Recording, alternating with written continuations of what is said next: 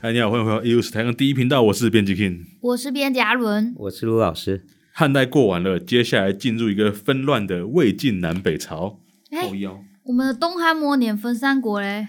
哎，魏晋南北朝包含三国吧？当然啊，哦，魏晋南北朝嘛，，我以为魏差一点要错过可以唱这首歌的时这间魏哎不你是曹你现魏在吗可以说唱了，哦，对对不对？魏哎有啊，这样子啊，这样晋应该就是是司马家三国、魏晋、南北朝，三国才是曹魏、哦，然后被串哦被晋串了嘛？啊西魏嘛，啊，然曹后被魏司马家串，被司马家所传，对哎，很所好啊，以东汉才真正灭亡嘛，对不对？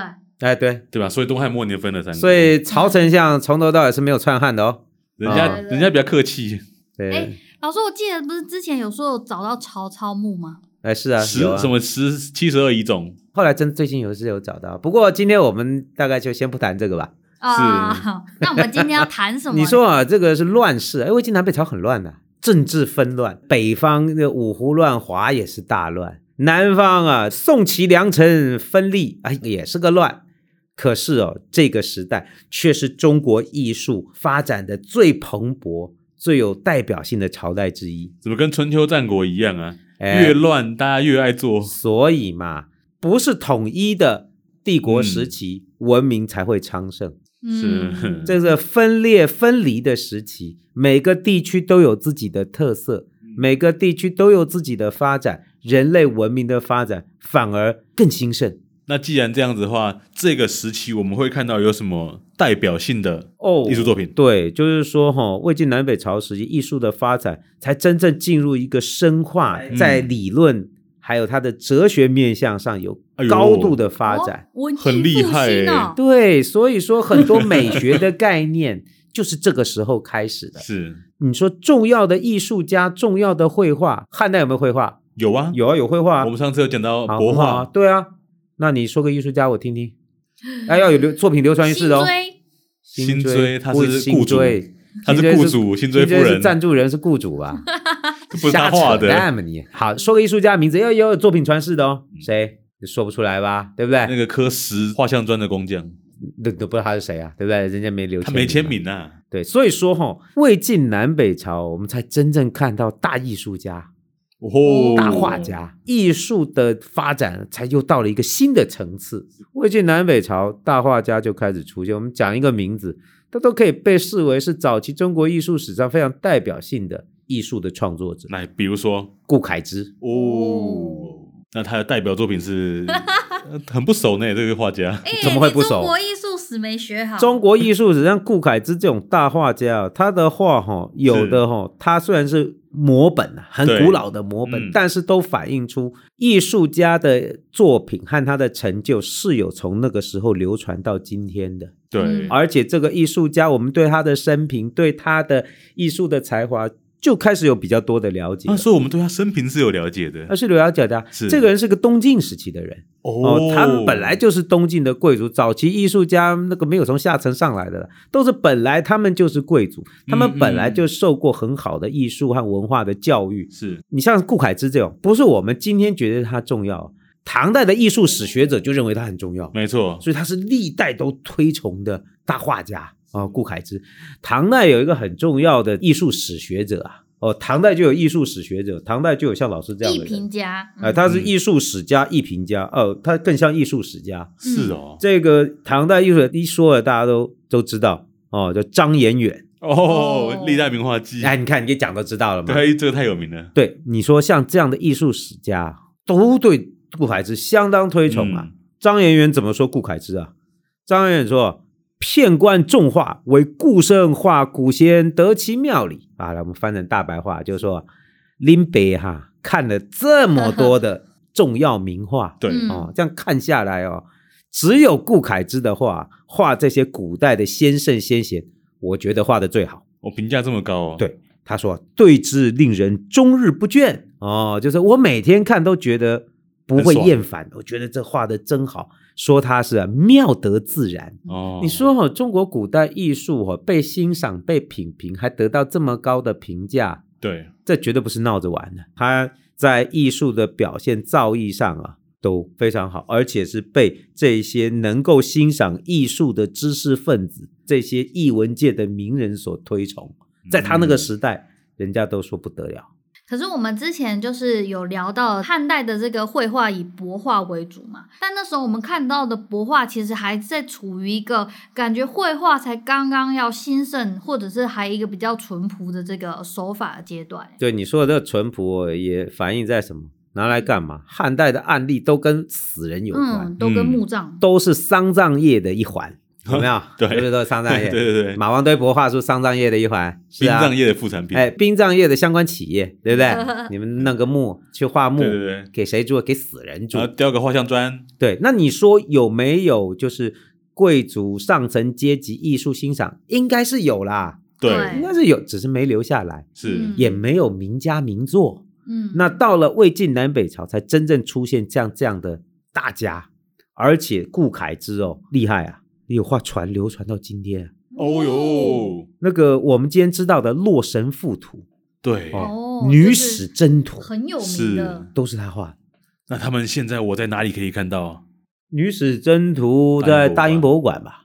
哦啊，是哦，洛神赋图有几个版本？那我们今天知道他这些画，如果说就这个画创作到今天一千五百年，哦，那只可以保留一千五百年，也是蛮那猛的。这些应该都是捐本儿的，哦，捐本呃，捐本的，不是纸本，是是是啊它的都是绢布画可在以保存赠这么久帛上面的。那这些画，你说我们看就看到了一千五百年前真正的大艺术家，技术好，艺术表现形式成熟，他的作品能够被流传到今天，还被认识。顾恺之的画，像《女史箴图》这样，真的是非常难得。嗯，一千五百年的战乱都没有被破坏掉，销毁对今天我们知道的版本在大英博物馆，那个版本其实应该要这样讲，严格的讲，是这个本呢也可能不是顾恺之的真迹那摹本嘛，摹本，但是这个摹本非常早，它再怎么样也是唐代的摹本，就是唐代的人还看到顾恺之的这幅画画下来的一比一比例的摹本，哦就好像我们你说魏晋南北朝跟唐代中间隔多久？很久哎，也还应好该也有个大概两三百年，两三三四百百吧。年，就好像我们今天看清初的画，大概是这种感觉。嗯嗯哦嗯嗯嗯，我们今天看清初，嗯大概就是唐代的人看魏晋的那个感觉、是哦，所以他那个留下已经不得了，很珍贵了。所以这个本子就说是唐以前的本子，摹本。嗯哎，老师，那为什么说它是摹本啊？上面不是宋徽宗有提顾恺之真迹 吗？哦，这个有一些画经过考证以后，可能针对他的笔墨，嗯，针，对他那个绢帛的材质，嗯进行判断以后，材料不是那个时代的，基本上啊，做出比较准确的判读，就说这个大概嗯是应该是摹本。唐以前的摹本，哦哦，就是还是很古老了哦。那个能够从唐代留到今天，很不得了，而且保存状况呃非常好。顾恺之的这些作品啊，他那个《女史箴图》来讲，线条、色彩、上面的铭文、书法对，那些细节，基本都保持得很清晰嗯哦，非常清晰。老师，你刚刚讲到这个《女史箴图》，那它里面的内容是画了哪一些东西？其实哦，像这种早期的绘画，它那个功能性很强。功能性绘画还有功能性呢。哎，当然了、我再回头再马王堆帛画画个什么？哦，它功能是什么？升仙嘛，对用来干嘛呢？盖在木棺木上的一个对嘛，人家这个是这个帛就是出行殡葬用的嘛，嗯对不对？这对个都对都对是对，对要不然就是引魂升仙的啊，嗯这里有功能。那你说女史箴图最好这个什么什么什么叫女史箴？嗯对啊，，什么是女史女真？史箴，女史箴图，女史箴是什么？是女箴就是史箴言的意思，就是规则的意思，就是当时妇女行为规则准则教案， 哦就是这样，就是妇女行为准则教案而且强调是妇女哦，啊，加上妇女哦。古代对妇女还是限制很多，是所以说这些都是基本的以礼规范，就是教化性质的。从今天的角度来看，我就是你不能拿我们不拿今天尊重两性的观念来看待古代，古对代很多时候你看像他这个就是对妇女的行为哦都要进行嗯准则式的教育，所以女史箴那个箴就是准则。就是一个你需要注意的规范啊、嗯哦所以女史就是女性的意思。啊，就女性嘛，这些女性应该怎么做？所以她那个话很有趣哦，一段一段的，就是他要讲的理论，然后呢就会搭配一个故事，啊，对对对对，然后呢再把这个故事这个图像化，哎，对对对对对，那这个图像干你跨博嘛，对不对？对旁边还会写出那个文本出来，字还会写在，每一段字配一个图案，来做出一个段落一个段落的准则教案。嗯，有一种绘本的感觉。哎，对，就就就绘本， 诶、对，他没有写字，我真的还看不出来他这到底就要是讲什么。 就是魏晋绘本啊，对对就是魏魏晋晋绘绘本本哦，就是社会公民这个行为规范的绘本。对，只是因为他们是文言文，所以字很少。所以啊，你说大画家画这个，有有一定的题材，他怎么把他创意放在里面？对，嗯每一个教育准则其实都对于妇女行为进行特定的规范，这里面就很有趣啦。嗯，这个艺术家怎么样去描绘准则里面的内容，对，让人家看了以后能够理解，而且会有所感。在那个时代哦，顾恺之有做了一次很有趣的示范，是所以那里面一个一个故事都很有趣。比如说有什么故事？那这个故事那么多啊，我们就随便讲两个，好好啊，随啊，便讲两个好，讲两个就很有代表性。好好，最夸张的哦，要最夸张，就是还以好啦现在这个每一个从今天来看性，平都蛮夸张的性平的这个角度。嗯每一个从今天角度来看，都蛮都蛮值得抨击的 啊。好好好，最常见的一个我们讲那个画个床啊，对，对那个床还不是尖弹簧床啊，它那个是木板平床，哎，哪里不木板床？啊这是木板床，对，那是石板、啊，不是不是是屏风床。哦，汉代标准屏风床，哎，那个屏风床长什么样啊？我们今天那个台湾传统家具里面哦，有一种床哦，是旁边有架子的，又叫对架子床，就是庞明城，安明城啦。哇哦，厉害， 大概就是我们台湾哦早期的昂滨城啦，嗯哦，哼就它旁边是有围板的，就是你从外面看看不到床里面，会有栏板把你围起来，然后在上面再挂上窗帘，挂上蚊帐，就嗯看不清楚。顾恺之就画了一个魏晋南北朝的这种屏风床，好漂亮啊，三边开栏板。床前面还有一个矮机，你坐在床上要上床之前，不是脱鞋子吗？所以就先坐在机子上面讲话呀、或者把鞋脱了，再爬上床，他就画一个屏风床。然后这再来就情节啦，画一个男性一个女性，女性呢背对着我们，穿个红色的红色的衣服，原来那是一一个女性，啊哦但是你可以看她脸的侧边，嗯啊、然后手就搭在那个栏板上面，看着那个床边儿。那床边另外一边呢，就画一个男的，对，那个男的呢就坐在床边，那脚还垂在那个椅子上面，然后看着那个女的，他们两个就这样对看。这这这图说明了什么呢？对你这样看是看不懂，如果完全看不旁边懂没有那个榜题呀、啊，就是文字说明嘛，就榜题嘛。对对对对哦，哎这个汉代以来就这样搞，那个图片哦搞得太复杂，给你看不，这一定给你写上字 啊，这是榜题，就写上教范准则内容。是嗯他叫了什么意思呢？顾恺之是要想清楚的哦，字写什么，图画什么，写个什么嘞？对他写了什么？写出其言善，千里应之，苟为思义，童年已矣。完全看不懂啊！不会，我这大白话解释给你听好就知道。 你先看那个画面哦。，啊对，那个女的很无辜啊，嗯，就坐那看那男的，那男的坐在那边看着，眼睛斜着她，他斜眼看着她。你猜他跟他讲什么？不知道，我告诉他讲，他跟那个女的 说啊嗯：“你昨天晚上去哪？嗯哼，你昨天晚上去哪啊，？”哦，晚上哎，你昨天晚上去哪？昨天晚上没回家，你去哪里嗯？那个女的说喝多了：“没有啊，哦我昨天在娘家。哦，”然后那个男的就不相信。所以这故事到底想讲什么？讲什么？好，我们回头解释嘛。他就说啊，你讲的话哈、对，这个夫妻之间呢、如果你讲的是好的话、对的话，就算是千里之外啊，都有人回应你。哦，如果你讲的话言不及义，讲的话呢不是真话，就算盖同一条被子啊，都会被怀疑。哦这就厉害了吧？所以他床的意思就是说他们是盖同一条被夫妻子嘛，就是、嗯然后被怀疑了，就是说你你这样的女性，啊对如果你讲的话都不是真的，你老公也不会相信。就是要你要干嘛？嗯，说实话，哎，这顾恺之很奇怪，他不选好的话，偏偏选这个在床上讲话不相信的环节来画。你不觉得这个话其实是很那个八点档式的那种？你如果大概在卖，你就会觉得冲突性很大。他现在已经坐在床，就是这他太太什么呀？你跑不掉了。呃，再后来后面就家暴了，就不好看了。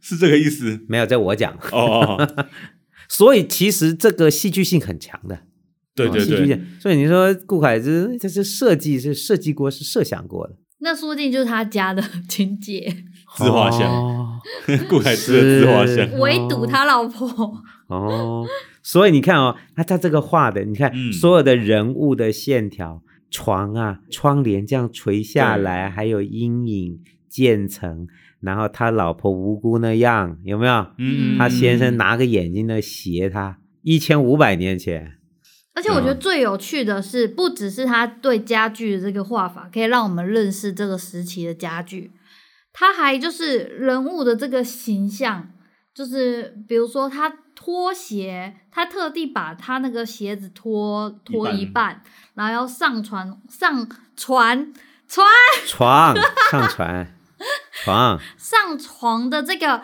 动态嗯，刚好描绘出那个瞬间。对，没错，所以这个是很戏剧性的。你们直接那个画面，因为已经很老的古画，按摩摸，对啊，对对对那仔种细一看你就会觉得这根本就台湾龙卷 风嘛。哦对对对对，对，顾恺凯，之那这做他的设计性很强的。嗯，哦我们再讲一个，好好好好，再讲讲一要个，夸张，就隔壁另外一个，他那个是啊，一段字一段图，一段字一段图，所所以以是一个长卷，对，所以是一个卷轴横幅的，你嗯展开就慢慢看到了所有的文字和图片所构成的教育准则。过了这段字，再往右边看，又是另外一个新的画面。他画什么呢？就先画一个人在梳头发，就是一个人侧身的坐在一个榻上面，然后呢，我们可以看到他四分之三的脸。嗯，他的侍女呢，就在旁边帮他梳头发。对，然后呢，他的旁边面对的一个镜子，那镜子还挂在架子上面，旁边摊开了一整个化妆品的这个是各式各样漆器的盒子吧哎、那很看漆起嗯器有来高级货、哦，对都是修黑彩、红彩的这种嗯对漆器，高级漆器。那个盒子是圆盒，是套盒，一盒一盒打开，你看有的还打开，里面还可以看到化妆品。对，有感没觉有很高级？那个里面有的就是镜盒，嗯你看那个镜子啊，那镜子有没有？你还可以看到镜子嗯后面的那个流系苏带啊、那个先那个，要不然镜子怎么拿？对，镜子拿不起来哦啊是系，带后面一定要系个带子啊，嗯那要不然怎么拿得起来？但是那个镜子啊，就是背对着我们的，对，所以你可以看到镜子的背面有一个带子垂在那个架子上，这人在干嘛？梳头照镜子梳头嘛，对不对？我们看不到镜子的反射，可是我们可以看到女主角正在梳头的样子。对，一个然后旁美边容有个院的下女场景的，，哎，对对对，他这个画哈、哦，他画这一面，那就这样嘛。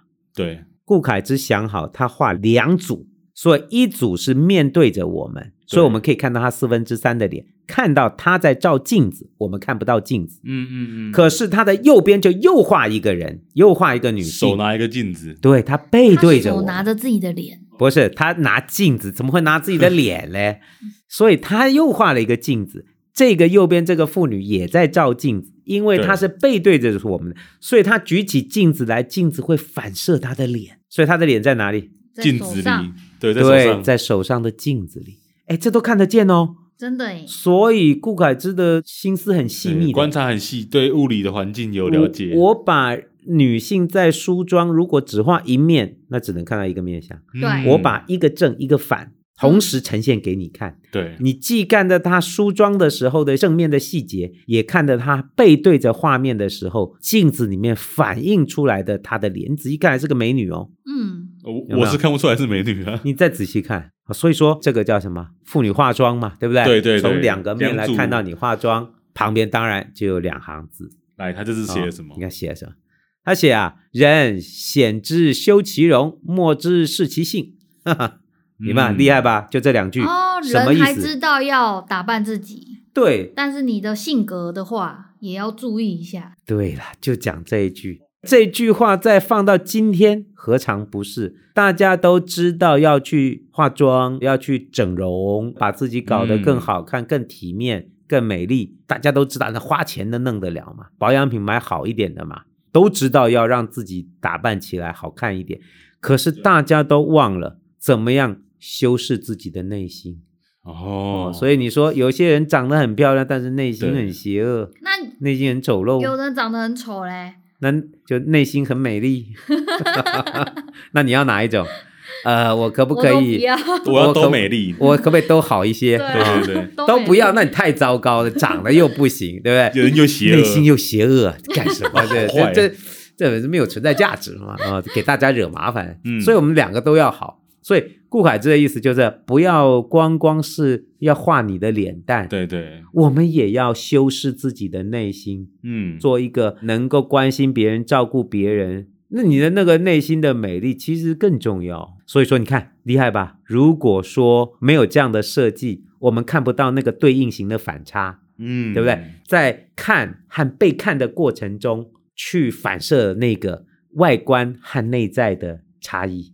嗯，那顾恺之是一个很优秀的艺术家，他就知道这些。他这时候的线条已经非常的一致了，代表他用笔的这个功力呃、功力已经很纯熟了，嗯而且他知道，比如说我们上次有讲到这个毛笔的出现嘛，毛笔的使用，对？那到现在甚至已经运用在这个绘图上面。对，没错，其实就是说哈、我们看到像马王堆汉墓那个平图哦，嗯嗯嗯还有那种线条的掌握，已经很成熟了，没有错。可是哦，那个哦，你不知道是谁啊，对你也不知道他是哪个大师。对，那看到魏晋南北朝像这样大师的作品，我们大概就可以体会到当时的绘画的这些艺术家，他们对于用笔线条的掌握，对于这个空间色彩设色嗯，空间布局大概都有一定的认识了。哦，都有一定的那个技法上面怎么样做色层的平铺和晕染，比如说刚刚我们看对到那个个，床的，对对对，床那帘子个床的那个帘幕，哦你就是哎，它是渐层的，深浅对不一真的跟一个它那个透明的折线纱的一样哦。然后有一些平涂，有一些线条去表现五官，还有细节。哎，这个时候的艺术家其实很厉害了。哦我很厉觉害得了我应该画不出来，如果 如果是凭空画，当然很 不知难了 道讲。什么。应该还是要受一些训练了。嗯不过哈、这里就可以看到艺术家的天分了。顾恺之这是受过教育的文化人啊，对，所以说他不只是能画，在很难的机会，我们看到了像这么重要的艺术家，也留下了一些创作心得。啊， 啊，他有一顾些恺之想还有法创留下作来，心得哦哎，有有有，他有留下一些他在艺术创作的过程中所得到的一些经验的体嗯会，到今天我们都还经常会提到，比如说这些绘画的题材、嗯画面的设计，什么才叫好，什么才叫厉害，什么好画，什么难画。他说：“手绘五弦易，目送飞鸿难。”怎么说嘞？听不懂。我们啊听 不，懂那个听去不懂画一个人用对手去弹琴奏乐啊。哦对这个不难，这个不难。 ，OK，这不难，就画一个呃，在奏乐表现一个音乐的场景，表嗯现一个欢乐的宴会，表对，现一个非常尽情弹奏音乐的音乐家，嗯，这个不难。什么难呢？什么？嗯目送飞鸿难。画什么难？鸟静物鸟啊，不不不不，你画个离别给我看，哦，你画个哀伤给我看，就情绪啊，是是是是哎，对不你对画个惆怅给我看，是是你是，哦画呀、是哎呦，我好惆怅啊，这个太差了，这个不行啊。目送飞鸿，就是精神有性没有的部嗯分，眼睛看着燕子飞向北方。嗯，，对，那真的是看鸟往北方飞吗？不是，是惆怅。哦，画个惆怅，如果画个我好惆怅，太差了，所以这是是烂艺术家歌抽的不是烟，啊错的是寂寞，啊哥是哦， 对不这对？啥 意是思？啊你没，听过，好像有呢。就是抽烟啊，就说哎、你别抽烟了，就说歌抽的不是烟啊，嗯，歌抽的是寂寞啊，哦，那个我们最好还是不要抽烟哦，那对个对抽烟对对对对肺不好。嗯，好，所以说，哎，你看，就是说题材的设计其实会关乎到如何表现这一些情感。对 对不对嗯对，顾恺之留下来的作品里面还提到了，就是题材也有难易之别啊。对他在他有一些创作自述里面就讲到，什么难画？画人最难，山水次之，刺狗马，台榭一定弃儿，不待千祥妙德啊，就是对画人最难画，是人最难画，人很难画，人的五官表情哦，对，比如说小朋友最难画，嗯，一画就老，哦因为脸上的线条是很微妙的变化，嗯你那个线一拉下去就就变法令纹，就 变老。美女呢，一画就丑，哦因为美女的呃面部的这些细节一下没弄好，就整形都整不回来。哦哦，是所以人难画。次山水，他觉得山水画，嘿嘿嘿，差一点，没那么难。然后再来是狗马动物画，小动物好画，小动物没那么难。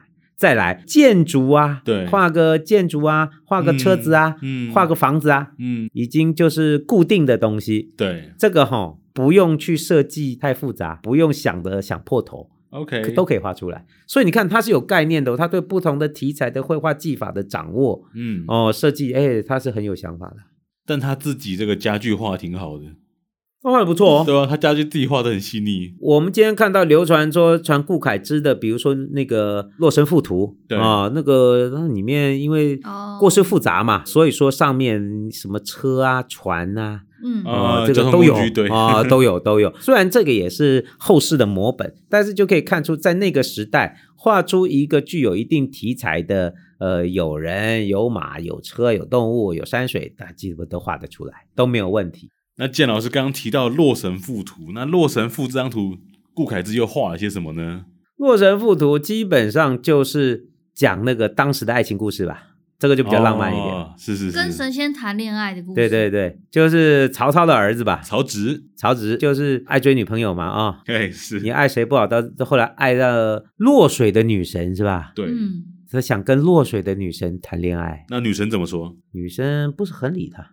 他们就在那边弄弄搞搞哦，在那边追逐啊、谈判呐、哦哦，哦最后大逃杀呀、哎，大听逃起来杀越来是啊越危一险样了。没有啦，我乱讲的啦。好，重点就是问题来了，《洛神赋》嘛，所以包含了多种情节、多种人物的安排，男主角跟女主角嗯要在各种不同的故事情节上面来去推演，对不对？对跟个话剧一样嘛。 对对对对对，怎么画？你搞讲哦，所以这又是面临另外一种挑战，就是我们要画一个多情节对，时间很长的故事事的主人要不停的出现在不同的情节里面，怎么样画在一张画上？嗯，哎呀，那真不容易啦！所以艺术家的设计啊，在落水，所以要有自然景观嘛，对，所以要有山有水啊，没错，对不对？所以这个人物都在山水里面，就在山水里面追逐。哦主人公大概是画个帅哥嘛，再来画个美女嘛，然后又在追逐了，在大自然里面跑跑跳跳。哦，对，听起来这好浪漫呢。啊好浪漫啊！这个啊，所以说这个《洛神赋》啊，呈现了在山林里面的谈情说爱的过程，男女主角谈情说爱的过程。连环画，哎，连环画。所以哦，你在这幅画很有趣哦，他们是一直出现，所以其实就像漫画一样，一直出现在画面的不同的位置，然后用山、用树、用水、用石头把它隔起来，就变成一个一个的画面了。嗯，那这每一个画面呢，又可以配合故事的情节。对，顾恺之像这样的艺术家，是用这样的方式来呈现这种一石多景的人物还有情节，很有趣一点哦。我跟你讲哦，这个东西厉害啦，这个哦、呈现了最早的山水画。哦，有没有发现这个山水画吼、功能性比较强？有没啊有？就是间隔出每一段故事的作用，对对对不对？ 对，这个画就变成是什么？你仔细看，跟个舞台剧一样。